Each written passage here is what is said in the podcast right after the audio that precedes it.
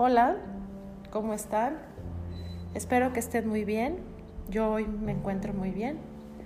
Y hoy les investigué unos, unos temas que a mí, a me parecieron muy interesantes. Espero no confundirlos con tanta información, tratar de resumirlo lo más posible.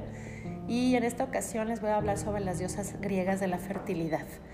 Como siempre, las que yo consideré más importantes definitivamente hay más, más y las historias son más largas, pero eh, esto es lo que a mí me gustó y espero que compartan conmigo esto. Eh, bueno, eh, las diosas de la fertilidad, vamos a empezar por la primer diosa que investigué, se llama Afrodita, que yo creo que todas la conocemos. Es, en la mitología griega es la diosa de la belleza, la sensualidad y el amor. su equivalente en Roma es Venus, y las ofrendas más comunes que se le ofrecen a, esta diosa Afrodita son granadas, manzanas y limas. Y uno de los rituales modernos más sencillos que hasta la actualidad se mantienen y que forman parte de una tradición popular consiste en nadar en torno a la roca Petra Toi Romoi que está en Chipre, que en teoría es donde nació Afrodita.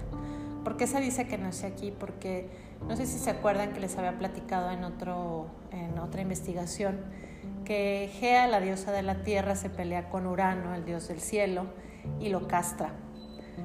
Entonces, eh, aquí se relaciona esta historia porque em, el mito cuenta que de los genitales que se cortaron de Urano se fueron arrojados al mar y se fue formando un nuevo ser entre la espuma del mar y una vez creada la figura de la diosa, que fue Afrodita, fue llevada hasta la superficie del mar en una enorme concha marina. Y es por eso que pues, el, mito dice que en este lugar es donde la roca representa esa concha marina o el nacimiento de, de Afrodita. Y pues asegura que este ritual a la persona que lo realiza le da eterna belleza o al menos le da fortuna en el amor. Así es que creo que sería nuestro siguiente destino después de leer esto. Bueno, em, Zeus veía que Afrodita era muy hermosa, entonces temía que su belleza causara violencia entre los dioses y él creyó que la solución era casarla con un dios, feo. Entonces Zeus la casa con un dios, el dios del fuego, que es un dios eh, corajudo, cojo y se llama Hefesto, ¿sí? Pero pues no le salen bien las cosas a Zeus porque pues Afrodita al estar infeliz en su matrimonio busca compañía de otros amantes y su amante favorito fue Ares. Ares, el dios de la guerra, ya se imaginarán, ¿no? Un dios atlético, fuerte, guapo. Entonces Hefesto, que pues era su esposo, el, que les digo que era el dios del fuego y estaba muy feo y corajudo, le avisaron de, este adulterio que tenía Ares con, con su esposa. Entonces planeó atraparlos eh, con una red de cadenas invisibles que había dispuesto sobre el lecho eh, para inmovilizarlos. Ares sabía que Festo regresaba siempre al salir el sol. Entonces le dijo a, uno de sus secuaces favoritos que se llamaba Alectrión que le avisara cuando llegara Hefesto porque, para que no lo cachara con, con Ares. Entonces Alectrión se quedó dormido.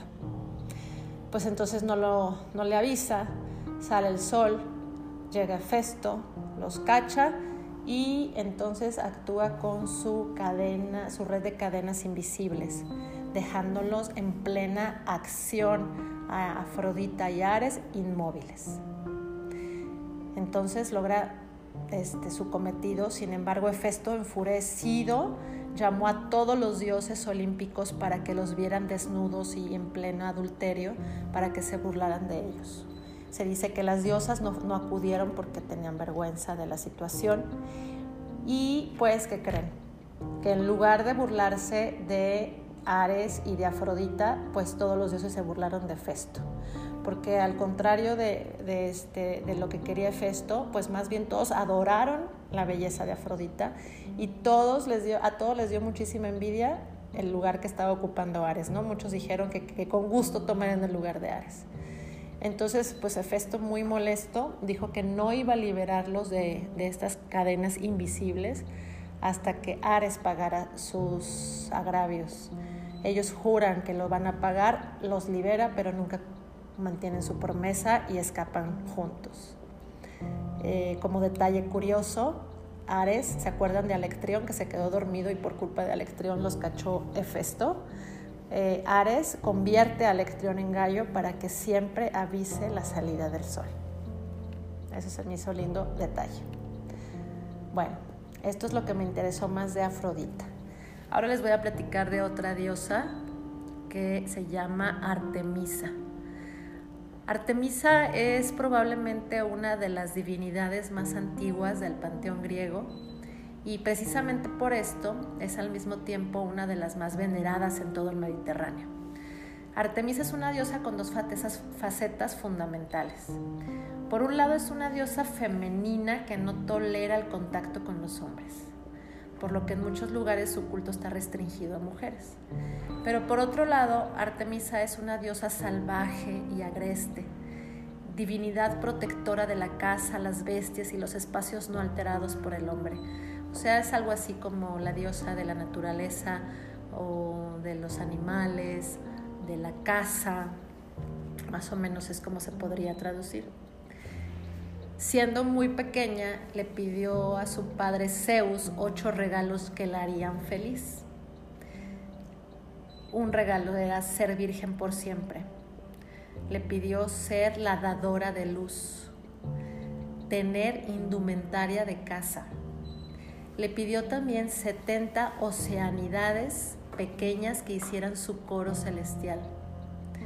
Le pidió ser conocida por muchos nombres. Le pidió 20 ninfas del bosque que cuidasen sus cosas cuando descansara le pidió también poder gobernar las montañas y por último poder auxiliar a las mujeres en parto. ¿Sí? Bueno, ahora tenemos a la diosa Cibeles. Creo que esta es de la que investigué más. Y aquí les va la historia que investigué. Cibeles es una diosa tan famosa, pero a la vez muy desconocida. El nombre de Cibeles tiene su origen griego cuyo significado es abuela de los dioses, o sea, es progenitora de todas las deidades. Entonces, tras este magnánimo simbolismo, es lógico pensar que su poder es enorme. Cibeles es considerada como una diosa con un poder supremo y muy extenso, en todo el sentido de la palabra, gigantescamente exagerado sus raíces paleolíticas que la develan como una deidad de la vida, muerte y resurrección, creo que son las más importantes. Imagínense, o sea, es el, dios de la vida, de la muerte y la resurrección. Pues por eso se, considera como pues unas diosas de las más poderosas. Eh, si nos vamos muchos años atrás, al momento en que Cibeles llegó a la Tierra, cuenta la leyenda que primeramente era un meteorito una piedra negra, una piedra negra que cae desde los cielos a la tierra, adorada por quienes fueron testigos de su descenso y considerada con una señal y bendición del universo. ¿Sí? Los lugareños levantan un altar en su honor, rindiéndole culto a esta piedra en la provincia de Frigia, cerca de Turquía. Pero para el año 204 a.C., los monarcas romanos toman la decisión de trasladar la piedra sagrada Cibeles desde el monte Frida hasta la propia Roma. Los sacerdotes que ingresaban a, este templo que, le crearon eh, junto a la piedra sagrada, tenían, el se llamaba el templo de Cibeles, tenían que estar castrados este era un acto que se llevaba a cabo en un ritual ante Atis, el dios amante de Cibeles. Y es aquí donde viene una historia este, que, me, que me gustó mucho y se las quiero contar. Es la historia de la diosa Cibeles, que se le relaciona mucho con, la, con todo lo que tenga que ver con sacerdotes castrados o con rituales de castrados. Em, aquí les va. Eh, Cibeles une su vida sentimental con Atis y Atis la engaña con una ninfa. Acuérdense que la ninfa es un ser espiritual de menor rango y poder, no llega a ser diosa. Y este hecho de desamor quiebra el corazón de Cibeles y le cuesta mucho trabajo perdonar a Atis, quien estaba arrepentido, pero al ver que Cibeles no lo perdona, este se castra y muere desangrado. Es por eso que se puede leer en varios libros cómo los sacerdotes pasean por la localidad a la diosa bebiendo la sangre de los toros que sacrificaban. Eh, en la actualidad hay una, fuente muy famosa que se llama la Fuente de Cibeles, que se encuentra, es una escultura muy bien detallada que se encuentra en el centro de la Plaza Cibeles, en pleno casco central de Madrid, en España. Y es luce majestuosa, personificando el poder y dominio de esta deidad mitológica. Es una mujer con vestimenta de la antigua Roma, con una corona sobre su cabeza, dentro de un carro que es tirado por dos leones apuntando hacia el oeste. No sé si alguna vez han visto la imagen.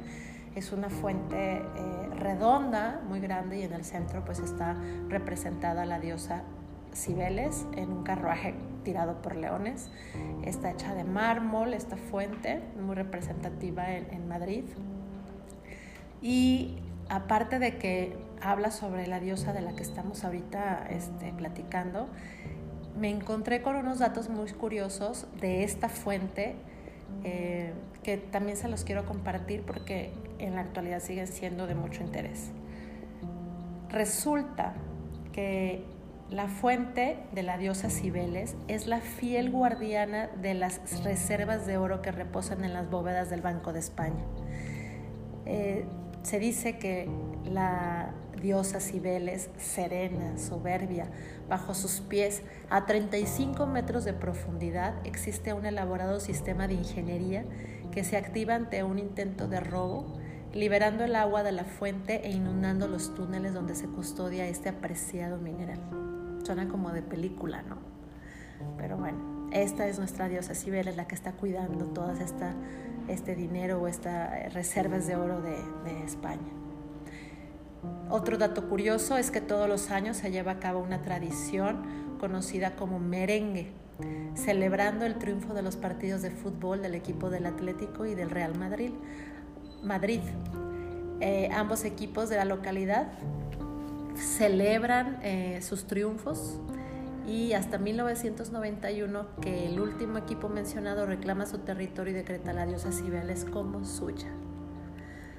Otro dato curioso también de esta fuente es que existe una fuente gemela de la diosa Cibeles donada a los locales en la Ciudad de México el 5 de septiembre de 1980 con todos los detalles estructurales. Es una réplica dada como símbolo de hermandad entre los gobiernos de España y México. Entonces, por eso me gustaron esos detallitos, porque realmente yo creo que todo el mundo hemos visto esta imagen en fotos o personalmente en México y sinceramente yo no sabía que era la diosa Cibeles y no sabía que era la, de qué se trataba o qué, por qué era importante. Em, otra cosa también, otro detalle importante fue que ante los estragos vividos por la guerra civil española, el, todo lo, que comprendía a la estructura de la fuente de la diosa Cibeles en España fue protegida con una pared en forma de pirámide, con sacos llenos de arena y tierra que se apilaron uno sobre otro para protegerla. Posteriormente, con el apoyo y colaboración de muchos madrileños, el 2 de abril de 1939 fue descubierta, quedando intacta antes, ah, eh, perdón, intacta tras el conflicto.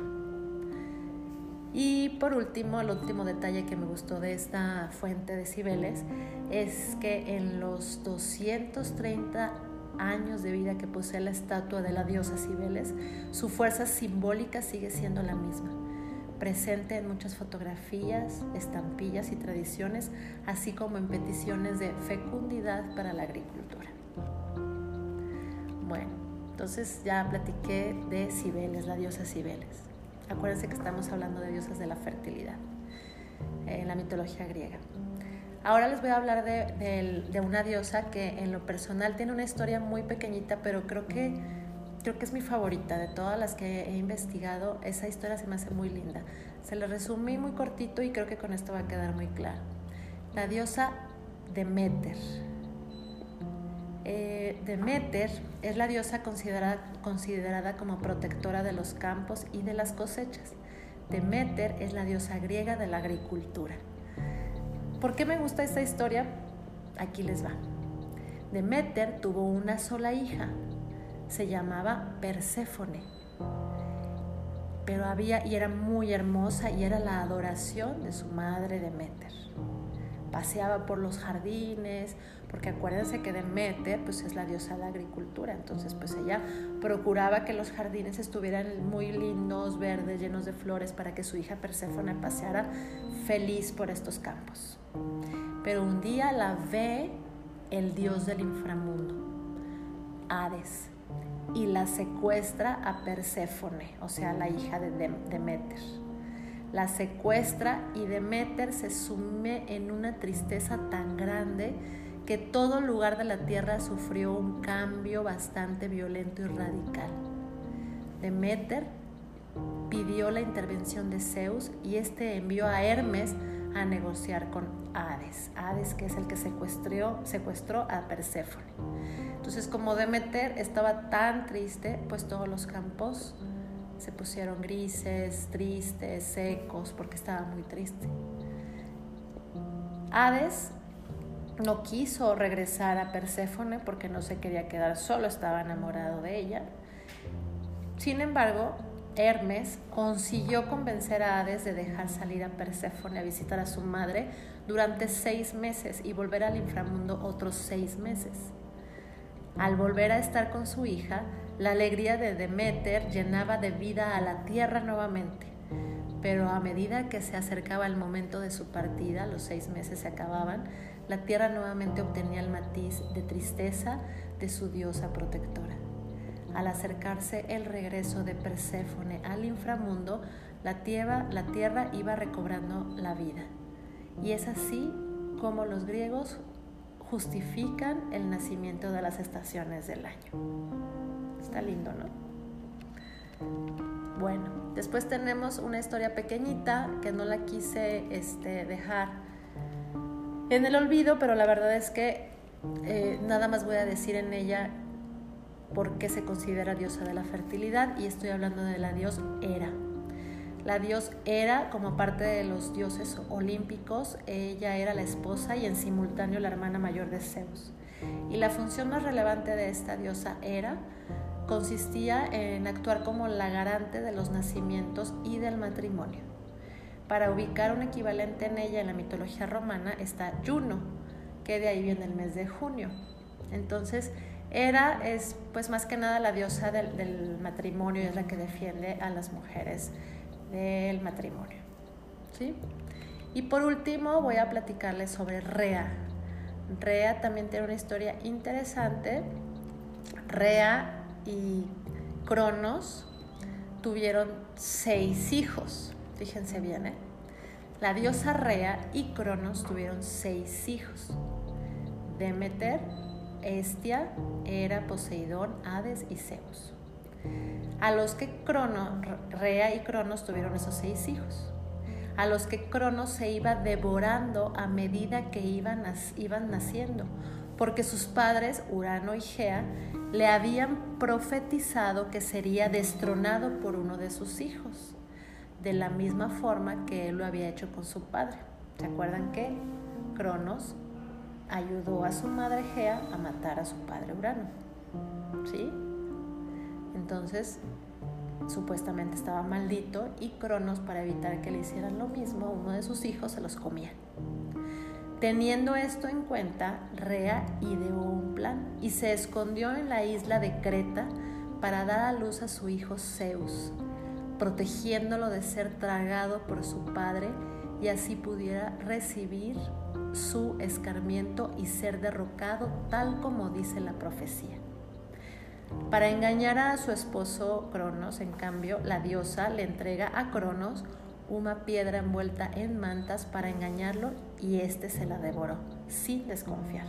O sea, dijo, pues está durito, pero pues es el hijo, ¿no? Y no, no supo que, pues, que había un hijo vivo que era Zeus.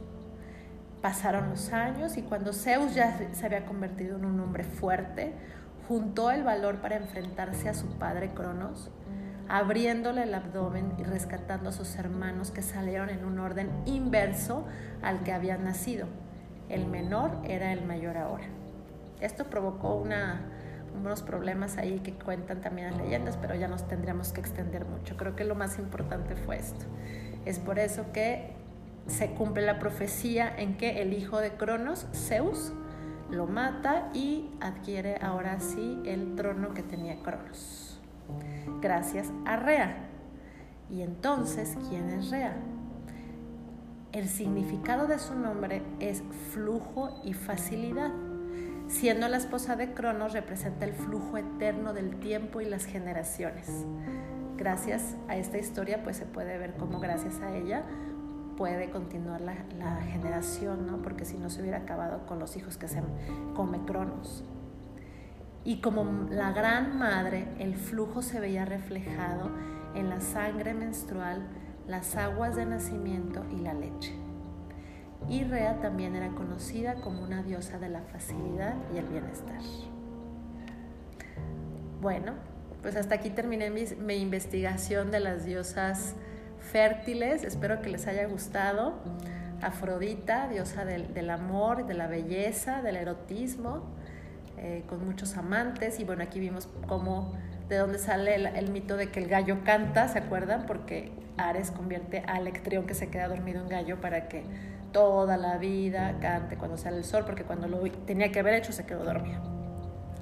Eh, Artemisa, que les dije también, que, es la diosa eh, de las más antiguas y es la diosa de la casa, eh, de las bestias, de los espacios no alterados por el hombre.